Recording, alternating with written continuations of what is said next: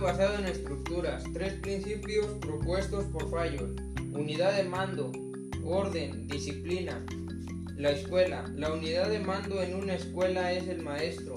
Es quien dirige a todos los alumnos, es quien dirige al grupo y los alumnos obedecen las órdenes que él da. Orden. Eso es de los alumnos, que tienen que mantener el orden dentro del aula.